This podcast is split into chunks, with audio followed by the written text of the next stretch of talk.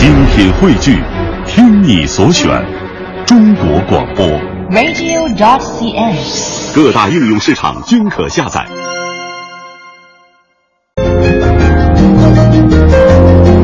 探寻文化渊源，感受文化魅力。各位听众朋友，欢迎您收听来自于中央人民广播电台香港之声数码广播三十二台的文化之旅节目。各位好，我是文燕。各位好，我是小东。在今天节目的一开始呢，我们首先来关注一下肉身坐佛的这个最新消息。我们也是连续几天关注了在匈牙利展出的一尊肉身坐佛，疑为我国福建被盗祖师像的新闻。随着媒体的跟进，事件有了最新的进展。近日，坐身呃肉身坐佛已经从匈牙利布达佩斯博物馆撤下。嗯，那么继圆明园的兽首艰难回家之后呢，追索肉身坐佛再次引发了人们对海外流失文物的关注。如何确认佛像是我国被盗文物？之后又该如何追讨呢？对此，国家文物局相关负责人接受了我台记者的独家采访。我们也采访到了获得佛像持有者文字声明的新华社驻荷兰记者。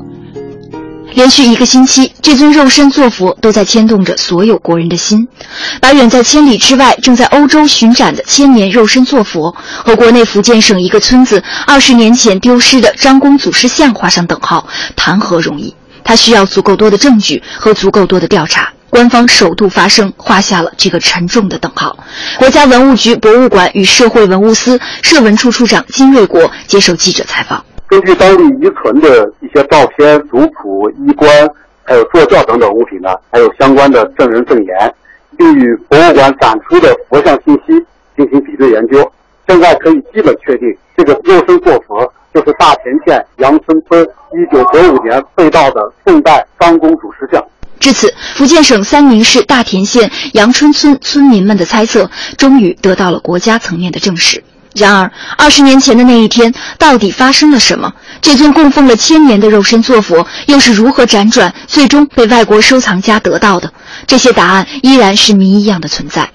而传说中的这位佛像持有者，同样至今不为外人知。他是谁？从哪里获得了佛像？又知不知道这是到自中国的文物呢？新华社驻荷兰记者刘芳和这位收藏家的发言人埃里克·布鲁因取得了联系，并收到了一份文字声明。我们在二十三号的下午收到了一份声明，这个声明的内容呢，没有透露这个持有者是哪个国家的人，也没有说他的名字，呃，只是说他是一位中国艺术品的收藏者。已经收藏了三十多年，然后在提到他怎么来获得这个佛像的过程的时候呢，他列举了一些时间，比如他说他是在一九九五年中首次在阿姆斯特丹看见了这尊佛像，然后呢，他在一九九六年的时候决定把这个佛像拿下来。他同时也介绍了这个佛像的上一手持有者呢，是在一九九四年末到一九九五年初就已经在香港看见过这尊佛像。上一手持有者是从另外一个人手上把它获得了，也只是说把它拿下来了。然后在一九九五年中就把这尊佛像运到了阿姆斯特丹。根据这份声明，可以判断佛像至少经历过这样的转手过程：从福建到香港，再到荷兰阿姆斯特丹，且至少被三个人购买过。不过，从时间上推断，这似乎又和国内的信息有些偏差。按照福建阳春村的警方信息，佛教是在1995年的一个深夜被盗，加上看守佛堂的单身老人去世，最终因线索少而成为悬案。当年的报案记录是手写的，没有录入电脑。公安机关在多次搬家后，已经很难找到原始记录了。当时判断可能通过古玩市场或走私渠道流转到了海外。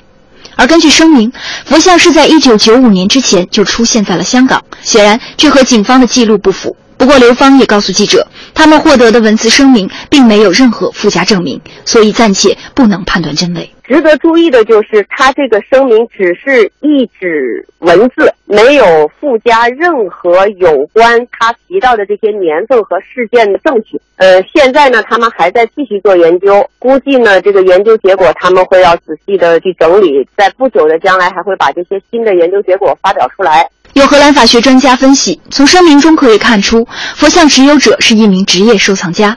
职业收藏家理应对文物性质和文物买卖有高于常人的认识水平。当所持文物面临所有权的争议时，他们应通过尽职的调查做出判断，否则责任在购买者。而对于佛像展出后引发的争议和质疑，车明回应不曾料到中国对佛像展示、安全措施、运输路线和方式的关注，因此决定从博物馆巡展中撤回，以便安静审慎地评估这一出乎意料的情况。而另一个问题是，既然证实了是我国被盗文物，下一步怎么走？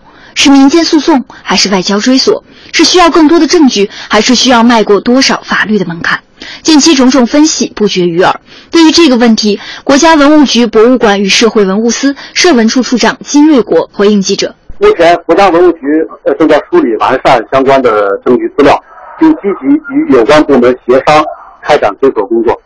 有文物部门相关人士向记者透露，国家出面追索需要外交部、公安部、文物局等多个部委联动协商办法，一步一步环环相扣。而从目前看，工具箱里的工具还是不少的。这其中最简单的方式是通过交涉来追索文物。不过，无论路径和办法，相信国人的心愿只有一个：让文物重归故里。